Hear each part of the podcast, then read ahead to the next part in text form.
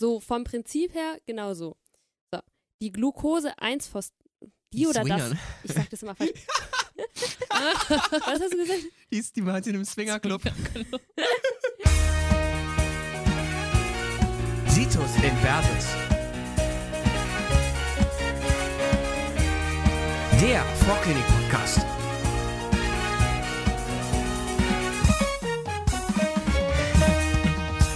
Freunde der Sonne, wir sind zurück bei Situs Inversus, der Fockney Podcast. Stoffwechsel Folge Nummer 2. Es geht weiter mit unserem Gluköschen. Hatten wir nicht auch mal einen Namen für Glukose? Wie Gundula oder Gustav? Oder war das was anderes? Aber eigentlich schadet nicht. Ja, okay. Wie auch immer. Es, es geht, die, es, es geht äh, weiter mit der Reise unserer Glukose. Ähm, heute mit mir hier gut. sind, sind äh, wieder Jü und Sumia und meine Wenigkeit ist, ich bin Leo. Voilà. Hallo. Tutengag.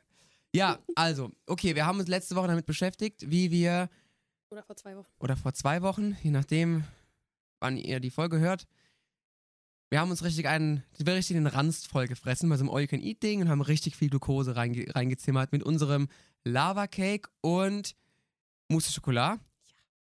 Weiß es noch. Und ähm, jetzt ist die Frage, wenn man sich das jetzt danach mal so schön aufs Sofa flätzt, dann brauche ich jetzt ja keine 8000 Kilokalorien, die ich mir jetzt ja gerade schön reingezimmert habe. Deswegen ist die Frage, was kann man mit dem Zucker noch anstellen, wenn man ihn nicht gerade abbaut? Ganz kurze Werbung. Auch wenn es euch gerade nicht so vorkommt, die Vorklinik ist tatsächlich schneller vorbei, als man am Anfang denkt. Ich habe irgendwie gefühlt gestern angefangen zu studieren und jetzt ist einfach Halbzeit. Aber dann geht der ganze Spaß tatsächlich erst richtig los. Formulaturen, Wahlfächer, PJ-Quartale, unzählige Möglichkeiten. Und wenn ihr für diese aufregende Zeit jetzt schon Infos oder Inspiration sucht, dann werdet ihr unter lassdichnieder.de garantiert fündig. Wem das nicht genug ist, sollte unbedingt auch der Instagram-Seite @lassdichnieder einen Besuch abstatten. Das war's schon. Genau, also es gibt ja Zeiten, in denen wir sehr viel Zucker im Blut haben. Ähm, das nennt man dann eben die postprandiale Phase. Und äh, Zeiten, in denen sich wenig Glucose im Blut befindet, das wäre dann irgendwie zum Beispiel direkt nach dem Aufwachen, wenn man geschlafen hat, nennt man Hungerphase. So, und in diesen Hungerphasen benötigen ja die Zellen immer noch Energie, um diese wichtigen Stoffwechselwege, die wir jetzt Stück für Stück besprechen werden, aufrechtzuerhalten. Können wir jetzt so ein Bild uns vorstellen ähm, von einer ähm, ja, eine Zelle ist im Prinzip vergleichbar mit so einem Bär im Winterschlaf. Der Bär im Winterschlaf, der kann sich auch Fett fressen wie sonst was, um dann im Winterschlaf, also in der Hungerphase, einen gewissen Vorrat zu haben, auf den man dann zurückgreifen kann. So, die Glucose, die wird jetzt nicht in freier Form einfach so gespeichert, sondern ähm, hat so eine stabilere Speicherform und zwar das Glykogen. Und das findet man dann vor allem, oder das liegt vor allem in den Hepatozyten, also den Zellen der Leber und in den Muskelzellen der Skelettmuskulatur vor.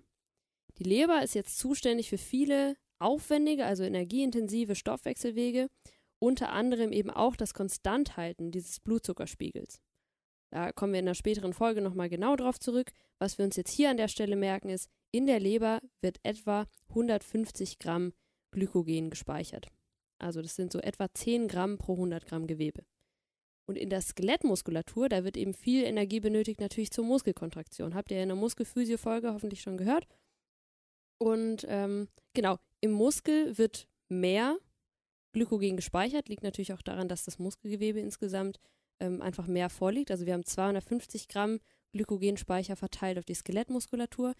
Aber wie gesagt, dadurch, dass wir so viele verschiedene Skelettmuskeln oder so viele, so viel Muskulatur haben, pro 100 Gramm Gewebe ist jetzt nur noch ein Gramm. Genau, die Glykogensynthese und der Glykogenabbau. Was bedeutet das jetzt eigentlich?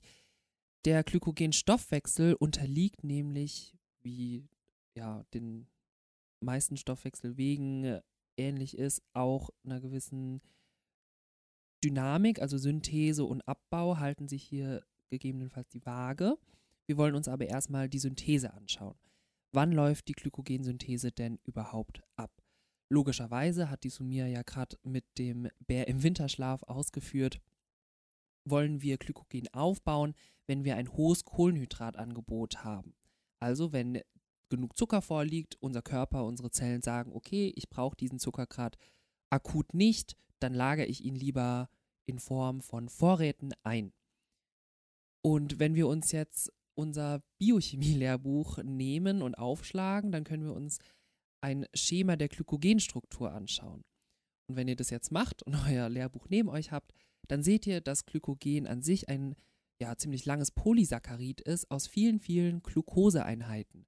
Das erinnert so ein bisschen an eine Perlenkette und in dieser Perlenkette selbst sind aber noch mehrere Verzweigungen drin.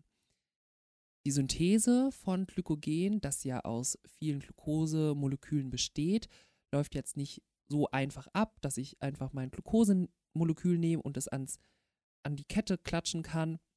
Also dieses ledigliche Auffädeln reicht nicht. Da benötige ich verschiedene Zwischenschritte für. Und ausgehend von einem Glukosemolekül wollen wir das Ganze jetzt Schritt für Schritt durchgehen.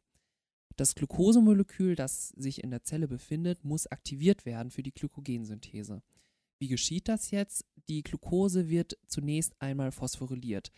Also wir haben hier den ersten Schritt der Glykolyse, denn tatsächlich wird diese Phosphorylierung auch von demselben Enzym durchgeführt, das wir schon aus der Glykolyse kennen, nämlich die Hexokinase. Es entsteht final Glucose-1-Phosphat. Tatsächlich entsteht nämlich erst Glucose-6-Phosphat. Wie gesagt, das ist derselbe Schritt wie der erste der Glykolyse und über eine Phosphoglucomutase wird die Glucose-6-Phosphat, ähm, ja, das Glucose-6-Phosphat dann überführt in Glucose-1-Phosphat.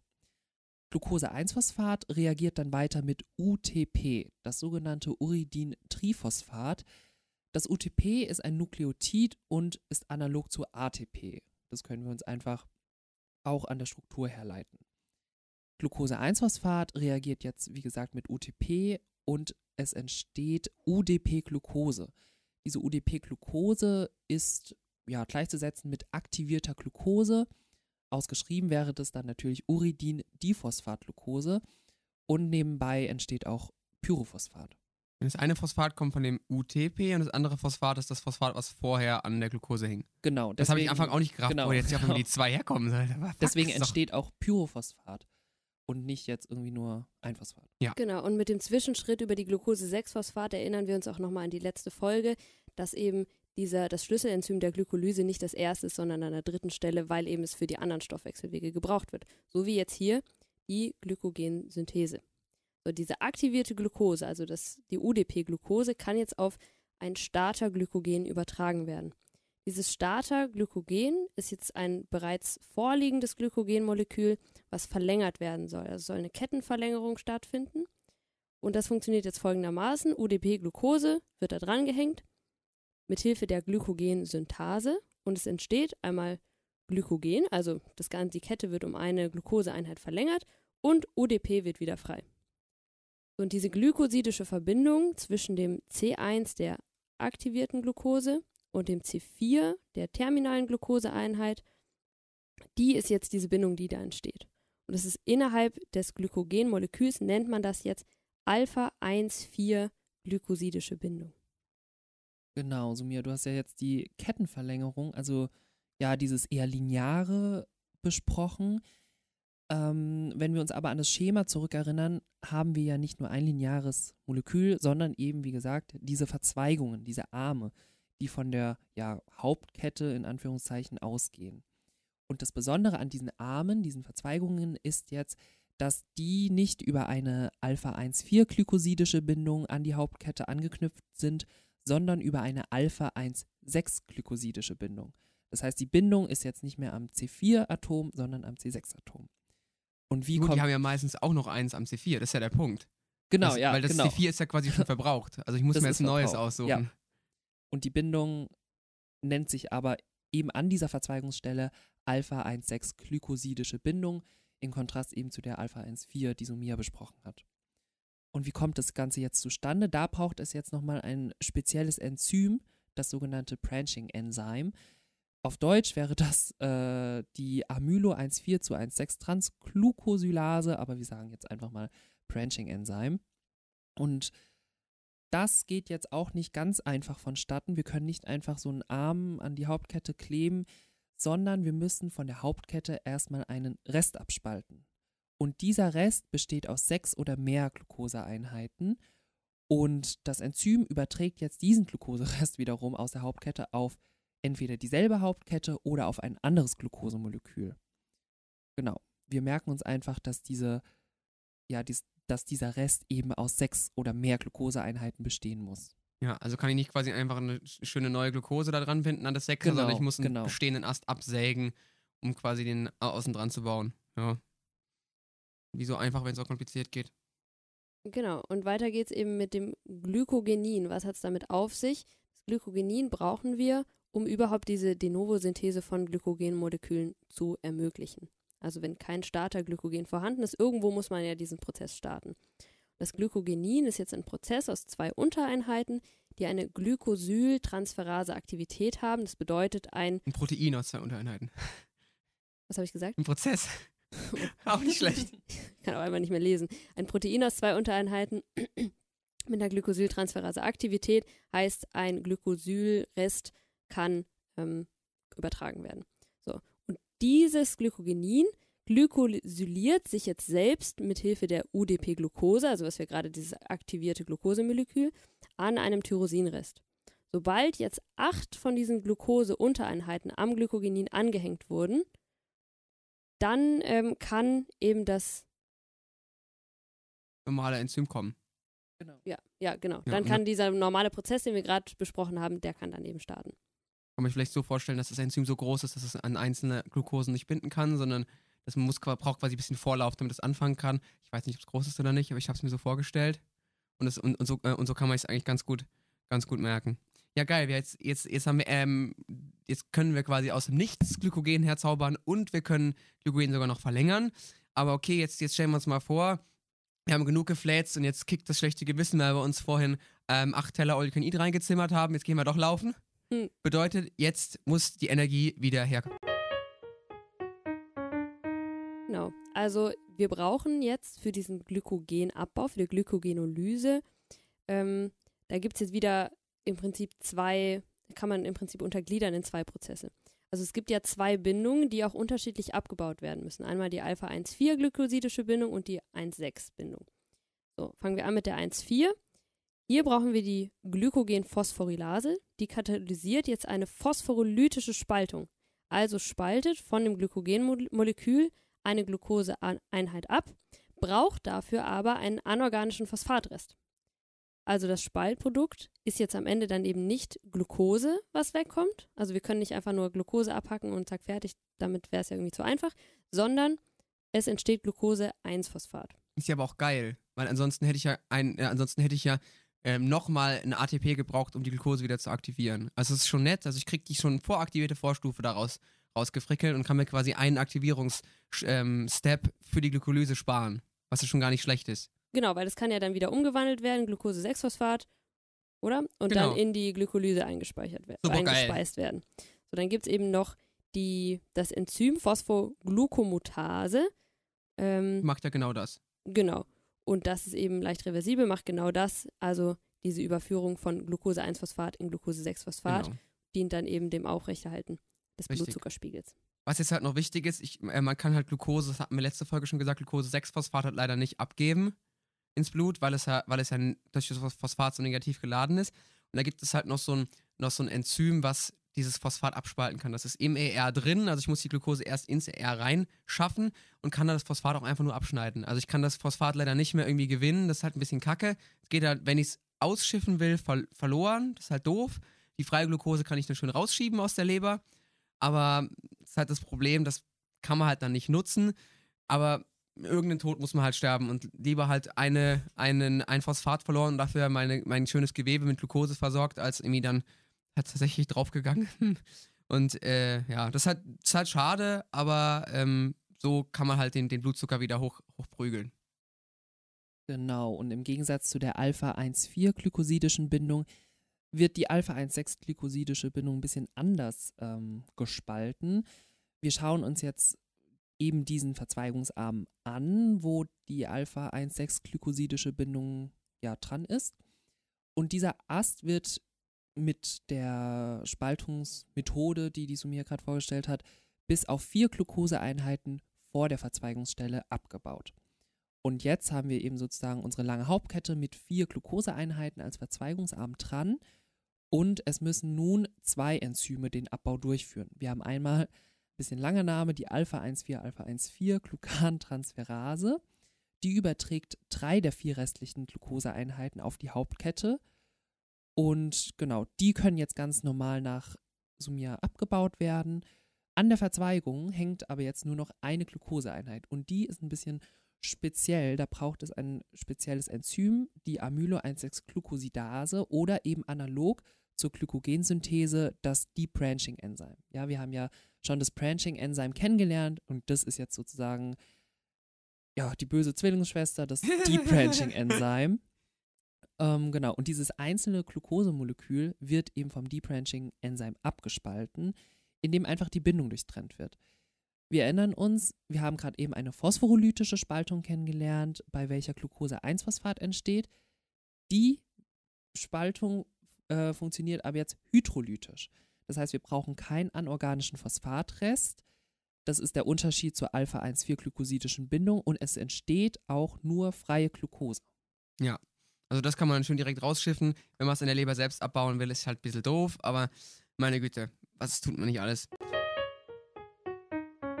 Genau, auch, auch wie die, auch wie der, auch wie die Glykolyse ist auch dieser Stoffwechselweg penibelst reguliert, damit man halt eben möglichst keine Energie verschwendet und alles möglichst effizient abläuft. Ja, und als Faustregel kann man sich hier einfach merken, dass Synthese und Abbau grundsätzlich gegensätzlich reguliert sind. Das ist ja auch komplett logisch. Wenn es Sinn, eine, ja. genau, wenn es eine ähm, abläuft, dann will man ja nicht genau den entgegensätzlichen Prozess auch fördern. Ähm, das heißt, wir wollen einen effizienten Energiehaushalt. Dann, wenn Energie benötigt wird, dann soll Glykogen abgebaut werden und andersrum. Und wie bei gefühlt jedem Stoffwechselweg in unserem Körper gibt es auch hier wieder Schlüsselenzyme und eben die werden reguliert. Beim Abbau, also Glykogenolyse, ist das Schlüsselenzym die Glykogenphosphorylase und bei der Synthese ist es die Glykogensynthase. Und die beiden Enzyme unterliegen dem sogenannten KAMP. Und ähm, das kennen wir ja tatsächlich schon von den Folgen der G-Proteine. Und das KAMP wiederum wirkt sich ja direkt auf die Aktivität der KAMP-abhängigen Proteinkinase A aus. Ganz kurz zwischendrin, weil für alle, die es vielleicht so gar nicht kennen, ähm, ich nenne es immer CAMP. Ich glaube, es ist sicherlich auch nicht falsch, aber nur, dass man mitkommt. Wie man mag. ähm, das zyklische AMP ist Ja. das Kamp. Das zyklische AMP, das KAMP. Genau. Und die Aktivität der Proteinkinase A ist jetzt eben von der intrazellulären Konzentration des KAMP abhängig. Das heißt, wenn viel KAMP in der Zelle ist, ist auch die Aktivität der Proteinkinase A hoch und wenn wenig KAMP da ist, dann ist die Kinase eben nicht so aktiv. Genau, was macht die Kinase? Kinase liegt ja schon im Namen, die phosphoryliert etwas und eben eine Proteinkinase, die wird dann Proteine bzw. Enzyme phosphorylieren. In unserem Fall eben genau diese Schlüsselenzyme des Glykogenstoffwechsels. Und zwar wird die Glykogenphosphorylase, also beim Abbau, von der Proteinkinase A phosphoryliert und damit aktiviert. Im Gegensatz dazu, wenn die Glykogensynthase phosphoryliert wird, wird sie aber deaktiviert. Das heißt, wie bereits erwähnt, haben wir hier eine gegensätzliche Regulation von Synthese und Abbau. Also wenn viel Kamp da ist, ist die PKA aktiv, die Glykogenphosphorylase wird phosphoryliert und ich habe eine hohe Abbaurate. Ja, ich muss dazu sagen, ich, ich konnte mir das nie merken. Deswegen habe ich quasi oben angefangen, weil wir, wir haben ja auch aus der letzten Folge schon mitbekommen, bei welchen äh, Enzymen Kamp hochgeht. Und man sich halt überlegt, dass, dass, ähm, dass wenn ich zum Beispiel Glucagon ausschütte, dann geht CAMP hoch, dann geht, Genau. auch die, äh, dann geht auch die PKA hoch. Dann habe ich mir immer überlegt, okay, Glucagon heißt für mich, ich habe Hunger, ich habe ein Problem, ich will Blutzucker haben. Und somit habe ich mir dann versucht zu überlegen, welches Enzym muss jetzt durch Phosphorylierung aktiviert und welches muss deaktiviert werden. Weil ich finde, das ist wirklich so unübersichtlich, welches jetzt aktiviert und deaktiviert und was weiß ich wird. Sehr, sehr schwierig. Deswegen das nur als, als persönlicher Hint. So Mhm. habe ich das immer gemacht und ich finde, damit ist man ganz gut gefahren. Ich, ich kann mir das bis heute nicht merken. Ja, und, und so kann man das eigentlich ganz gut machen. Genau, wie du gesagt hast, auf der Körperebene wird der Glykogenstoffwechsel tatsächlich auch hormonell reguliert, ganz richtig über Glucagon, Adrenalin und eben Insulin, indem sich die Hormone ja direkt auf die intrazelluläre Kammkonzentration auswirken. Das Glucagon und Adrenalin als Gegenspieler des Insulin ähm, bewirken einen Anstieg an Kampf. Wenn wir uns an die G-Proteine erinnern, ja, aktiviert die Alpha-Untereinheit des G-Proteins eben die Adenylatzyklase. Aus ATP wird dann Kamp. Genau, und dann haben wir eben diesen Fall, den ich gerade eben beschrieben habe, dass die Glykogenolyse eben stimuliert wird. Das macht ja auch Sinn, dass ich, wenn ich eben Vom als Säbelzahntiger wegrenne, brauchst genau, du genau, aus der Asche. wenn ich eben viel Adrenalin habe und vom Tiger wegrennen will, brauche ich eben viel Energie. Und im Gegensatz dazu eben das Insulin, das ja postprandial ausgeschüttet wird, muss irgendwie jetzt die Glykogensynthese stimulieren. Das macht es, indem es Kamp eben verringert, also die intrazelluläre Konzentration erniedrigt. Das macht es, indem die Phosphodiesterase eben stimuliert wird, als kleiner Zwischenfakt, und da wird eben die, genau, da spaltet die Esterase das Kamp zu AMP und die Proteinkinase A wird inaktiv. Ja, Das hatten wir, glaube ich, noch nicht. Dass, dass der Insulinrezeptor ist ja, für alle, die es schon mal gehört haben, ähm, Tyrosi ein, ein Tyrosinkinasenrezeptor und der aktiviert genauso wie ein G-Protein ganz, ganz viele andere Enzyme, unter anderem halt eben die gerade eben genannte Phosphodiesterase. Unter anderem auch noch die Phospho, ähm, die Proteinkinase B. Genau. Proteinkinase B phosphoryliert und inaktiviert damit die Glykogensynthase-Kinase 3. Jetzt wird es jetzt wird's ist jetzt unübersichtlich. sehr unübersichtlich. Jetzt wird es unübersichtlich. Aber kriegen wir hin, kriegen wir Aber hin. kriegen wir hin.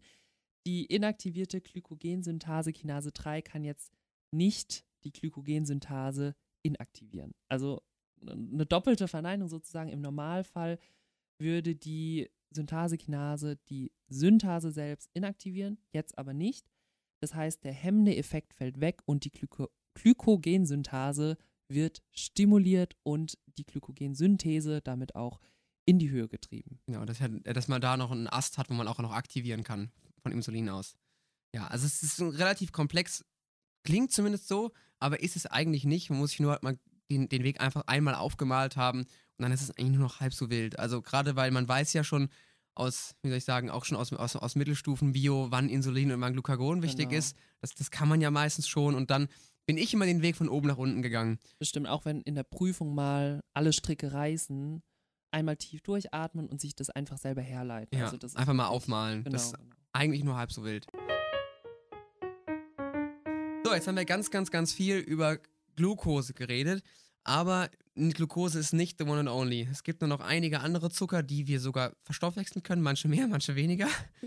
ähm, zum Beispiel Laktose, Galaktose und Fructose möchten wir jetzt nochmal einmal anschneiden, wie wir damit durchgehen können. Ich meine, mit Laktose ist jeder schon mal konfrontiert worden, deswegen würde würd ich sagen, starten wir mal damit.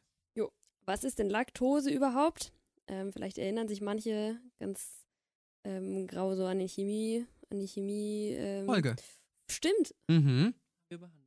An die Chemiefolge. an die Chemiefolge zu, ähm, zu den ganzen äh, verschiedenen Kohlenhydraten. Laktose ist jetzt ein Disaccharid aus Glucose und Galaktose. So. Der, Lakt also der, der Abbau von Laktose erfolgt in der Darmwand mit Hilfe von Laktase. Und das Spannende, und das haben wahrscheinlich die meisten von euch auch schon gehört, ist, dass es diesen, dass viele Menschen in Asien, aber auch in Afrika, Südamerika oder eigentlich die Mehrheit, absolute Mehrheit unter einer Laktoseintoleranz in Anführungsstrichen leidet. Ähm, das ist aber jetzt eigentlich ganz spannend, weil er die Laktosetoleranz hier in den westlichen Ländern oder auf der Nordhalbkugel eher so eine erworbene Fähigkeit ist, weil Mhm. ganz ursprünglich war es ja so, man hat es für die Muttermilch, da hat man es gebraucht und da hat man auch die Laktase und irgendwann bildet sich das halt zurück und bei uns eben kam das wieder ähm, und das finde ich irgendwie ganz, ganz spannender Effekt. Genau, da sind die Sumia und ich bei der Folgenvorbereitung auch richtig aufgegangen und Hm. haben uns richtig da rein recherchiert. Genau, das ist nämlich so, dass eben diese Laktasepersistenz mit ähm, der Einführung der Zuchttiere angefangen hat. Und das Ganze kann man noch anthropologisch aufziehen. Wusstet ihr zum Beispiel, dass der Ötzi, also diese Mumie, der, diese Gletschermumie, die wir alle kennen, tatsächlich, tatsächlich eben laktoseintolerant war? Also für, für die nächste Party, ne? Ihr habt euren Opener. Ihr habt den habe ich Eisbrecher. gerade genau den gleichen Gedanken. Ja, geil, ja. Und dann noch Ötzi und Eisbrecher und wow, Killer, ey. Okay. Ah, Und mm. genau hier lernt das, man was fürs ja, Leben. Genau. Wenn das nichts wird, dann weiß ich auch nicht. Und eben das ist das Spannende daran, dass der Ötzi ja 5000 Jahre alt war. Und dann hat man eine Vergleichsmumie gefunden, die 1500 Jahre alt war. Und die war jetzt wiederum laktosetolerant. Also das ist eine extrem Witzig. neue ja, Gegebenheit, das Ich lebe die Kuh. Laktosepersistenz. Ja, würde ich auch sagen. Es lebe die Kuh, finde ich, find ich einen guten Slogan. Ja. Weiter geht's jetzt aber mit äh, Laktose-Stoffwechsel, weil wir wollen ja jetzt auch ein bisschen weiterkommen. Ähm, die Laktose wird jetzt eben folgendermaßen umgebaut und die soll ja in die Glykolyse eingespeist werden. Wir wollen ja mit dem Zucker auch was anfangen können. So, das Ziel ist jetzt also, dass die Galaktose ein Intermediat ähm, so umgebaut wird, dass, sie, dass wir ein Intermediat für die Glykolyse bekommen. Dafür gibt es jetzt drei wichtige Schritte. Die Enzyme sind einmal die Galaktokinase, die macht folgendes: Galaktose wird mit Hilfe von ATP, also wir brauchen jetzt erstmal Energie, zu Galaktose-1-Phosphat phosphoryliert. Wieder klassisches Verfahren, kennen wir jetzt schon. Im nächsten Schritt gibt es dann die Galaktose-1-Phosphat-Uridyltransferase. Lull. Klingt jetzt erstmal extrem kompliziert, ist aber ein Konzept, was wir von gerade irgendwie schon kennen mit der aktivierten Glucose. Wir haben nämlich UDP-Glucose und das wird dann eben reagiert mit, dem, mit der Galaktose-1-Phosphat, mit dem Galaktose-1-Phosphat zu UDP-Galaktose und Glucose-1-Phosphat. Im Prinzip, was da passiert ist, die haben einfach ihre, ihre Anhängsel Ihre getauscht, Homies ihre getauscht. Homies getauscht. Oder, keine Ahnung, kann man sich auch so vorstellen, man geht so auf ein Doppeldate und dann merkt man irgendwie, hm, irgendwie verstehe ich mich so mit dem anderen besser und die anderen Wild. auch. Wildes Und dann Doppeldate. geht man anders auseinander. Oh, deine Also- Ehefrau gefällt mir besser, ne? Also, wie sieht's aus? So zwei Wochen tauschen, hä? Kannst du sie wieder zurückhaben. So vom Prinzip her genauso. So, die Glucose 1 Phos die, Die oder das. Swingern. Ich sag das immer falsch. Was hast du gesagt? Die ist die meint in einem Swingerclub.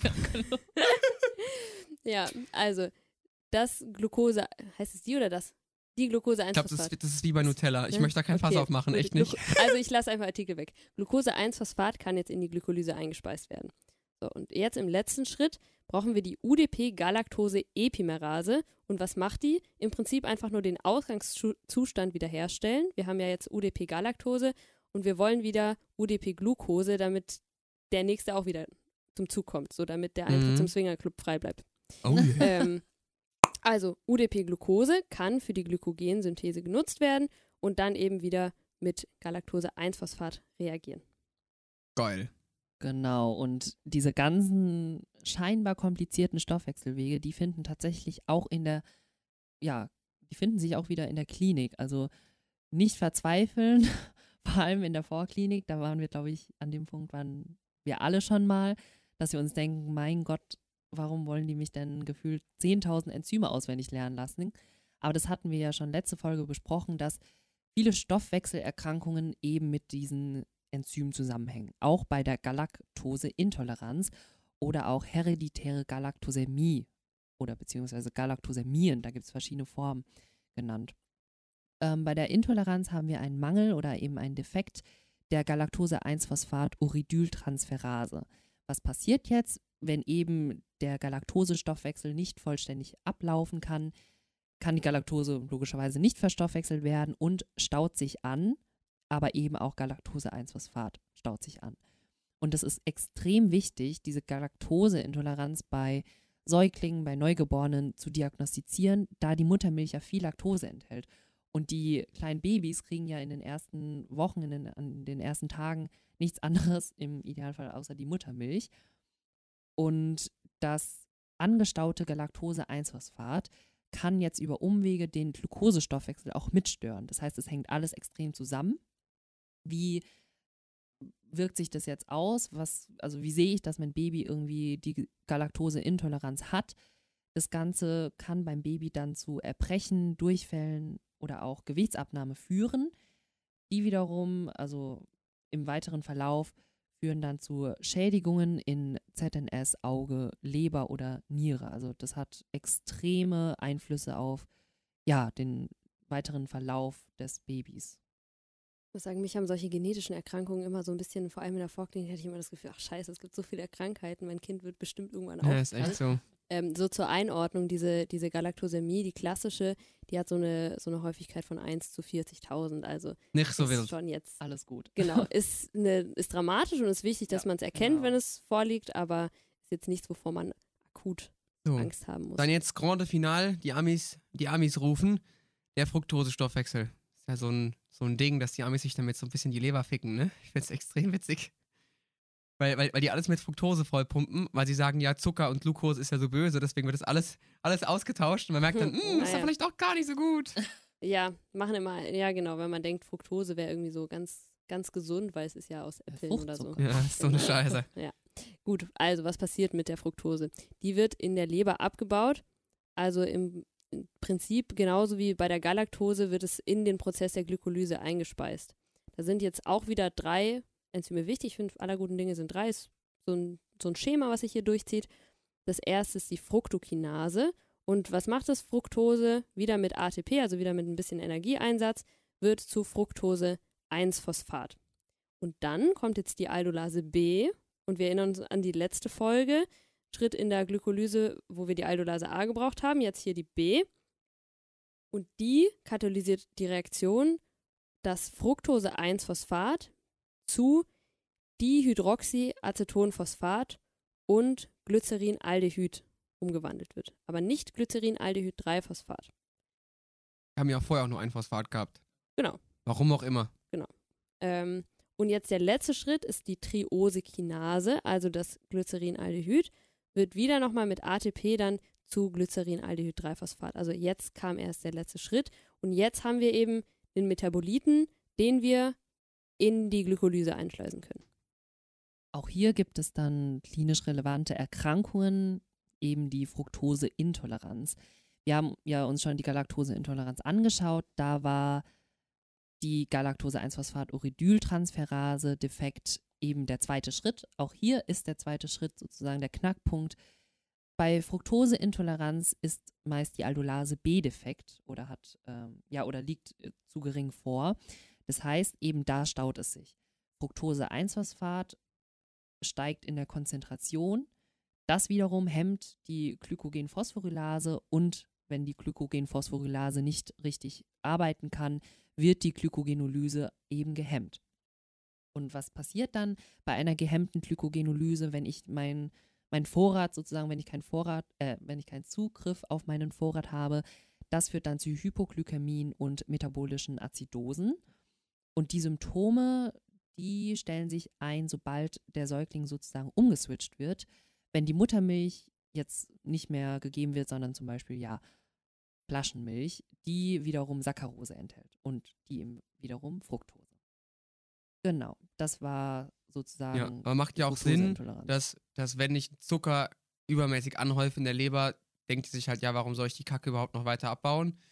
Ja, und deswegen, das, das, ist, das, das ist wohl überkrass, dass, dass wenn man so einen Säugling schaltet, hat, haben die riesen Lebern, weil die sind voll mit Glucose. Die Leber anderer denkt, oh, Blutzucker ist hoch, geil, dann lass mal Gly äh, Glykogen machen. Aber ich kann den Zucker halt nicht abbauen. Und das ist so ein bisschen, wie so, gibt es doch auch so eine griechische Sage von so einem Dude, der in so einem See steht und über dem hängen so Trauben und so lauter geiles Essen. Ja. Und er steht im See drin, aber jedes Mal, wenn er die Traube so greifen will, dann wächst die weg. weggezogen. Und wie heißt das nochmal? Keine Irgend so Ahnung. ein König, der Ich Ja. finde es nicht, aber es klingt richtig tragisch. Das ist auch übel tragisch. Aber der war vorher auch ein richtiger Wichser. Also ist schon okay. Ja, so ein Okay. böser König. Ja. ich. Okay. Weitere Pathologie zur, Fruct du- zur Fructose. Der Polyolweg. Ja. Genau, der Polyolweg grundsätzlich nicht erstmal eine Pathologie, aber kann pathologisch kann werden. pathologisch werden. Nee, war, nicht, war nicht ganz genau. richtig ausgedrückt. Der Polyolweg ist nämlich auch ein weiterer extrem ähm, ja, wichtiger Stoffwechselweg der Fructose. Und zwar brauchen wir Fructose in unserem Körper in einem ganz bestimmten Gebiet, und zwar in der Bläschendrüse. Das ist nämlich so, dass die Spermienzellen die Fructose zur Energieversorgung brauchen. Und Vielleicht essen die Amis deswegen so viel Fructose. oh, Weil die so viel Nur mal- knattern oder was? Nur mal so in den Raum geworfen. Nee, nee, nee, nee, nee, nee. Energie brauchen. Und der Polyolweg beschreibt sozusagen die Synthese von der Fructose aus der Glucose. Das heißt, ich gehe den Weg umgekehrt. Wenn wir uns jetzt die Strukturformeln von der Glucose und der Fructose nebeneinander legen, dann fällt wahrscheinlich den meisten Leuten ein Merkmal auf. Die beiden sind ziemlich identisch, außer eine Carbonylgruppe. Die Glucose hat diese Carbonylgruppe als Aldehyd am C1 und die Fructose als Ketongruppe am C2. Könnte einem auch bekannt vorkommen. Ne? Hatten wir auch alles schon. Hatten wir auch alles schon. Und wie muss ich jetzt diesen Schritt gehen? Also wie bringe ich die Carbonylgruppe vom C1 auf C2? Weil das ist ja wirklich der einzige Unterschied, der die beiden Stoffe voneinander trennt. Die Glucose kann jetzt NADPH abhängig von der Aldose-Reduktase zu einem Alkohol reduziert werden. Es entsteht das Sorbitol und statt der Aldehydgruppe am C1 haben wir nun eine Hydroxygruppe. Das Sorbitol wiederum wird von der Sorbitoldehydrogenase NAD abhängig wieder am C2 oxidiert und es entsteht eben die gewünschte Carbonylgruppe, also als Ketogruppe am C2 und damit Fructose. Ja, und wo kommt jetzt die Pathologie davor? Ne, wir nehmen einen Patienten mit einem schlecht eingestellten Blutzucker unter Diabetes mellitus. Deswegen doof, weil in der Augenlinse oder, oder im Auge dieser Polyolweg abläuft und ich vermehrt Sorbitol und Fructose bilde. Das Problem ist, und kann in der Augenlinse passieren, kann aber auch im peripheren Nerven passieren. Problem ist, damit habe ich eine verbundene höhere Osmolarität in der Linse wie auch in den peripheren Nerven. Und dadurch am Ende des Tags eine Proteinaggregation und Proteindenaturierung. Also quasi da werden Proteine kaputt gemacht und die sammeln sich dann da an. Das zerstört halt einmal die Linse und macht die trüb, deswegen halt Katarakt und kann halt eben zur Polyneuropathie führen, weil halt periphere Nerven auch extrem geschädigt werden. Und genau da liegt das Problem, dass ich halt quasi einen vermehrt ablaufenden Polyurweg habe, vermehrt Fructose, dann eine Osmolaritätsveränderung und das ist überhaupt nicht gut. Und deswegen sind Diabetiker oft viel, viel früher dran mit Polyneuropathie und auch viel, viel früher dran, eine, eine neue Linse zu brauchen. Also ist alles sehr, sehr spannend. So, dann, Freunde, der lange Weg der Kohlenhydrate. Ähm, wir fassen nochmal zusammen. Glykogen ist die zelluläre Speicherform von Glucose und die Hauptspeicher sind Leber und Muskel. CAMP ist in der Regulation der, der Glykolyse, der Glykogenolyse und Glykogensynthese ein, ein Riesenplayer und die Hoch- und Runterregulation dieses Second Messengers ist quasi extrem wichtig. Diese beiden Stoffwechselwege werden, wie wir vorhin hatten, schon gegensätzlich reguliert, was das Einzige ist, was wirklich Sinn macht. Die Laktose- und Glukosestoffwechsel sind, äh, sind so ein Ding von uns Europäern größtenteils und, oder, oder so von der westlichen Welt. Und Ötzi konnte das noch nicht. Die nächste Party, ganz, ganz wichtig, das Wichtigste von heute. Und ähm, der ähm, Fructose und Laktose und somit auch Galaktosestoffwechsel sind mit sehr, sehr vielen Krankheiten ähm, ver vergesellschaftet, die wir leider auch schon in der Vorklinik kreuzen müssen. Deswegen, liebe Freunde, schaut euch das an. Soweit die Tipps von uns. Auf jeden Fall, wenn ihr vielleicht eine Gluctose, äh, Fructose oder Galaktoseintoleranz habt, schreibt es mal auf Instagram, at der Vorklinik Podcast. Wir würden uns freuen, davon zu hören. Auch Kritik, Lob und sonst was. Auch euch bringt es was. Wir haben NC-Fragen und Merksprüche und sonstige Bilder und dann auch so ein paar nette Fratzen von uns, ne, von dem Aufnahmetag heute. Deswegen kommt auf jeden Fall vorbei. Lohnt sich. Das, ist, das war das Wort zum Sonntag. Gute Nacht und bis zum nächsten Mal. Und tschüss. Tschüss.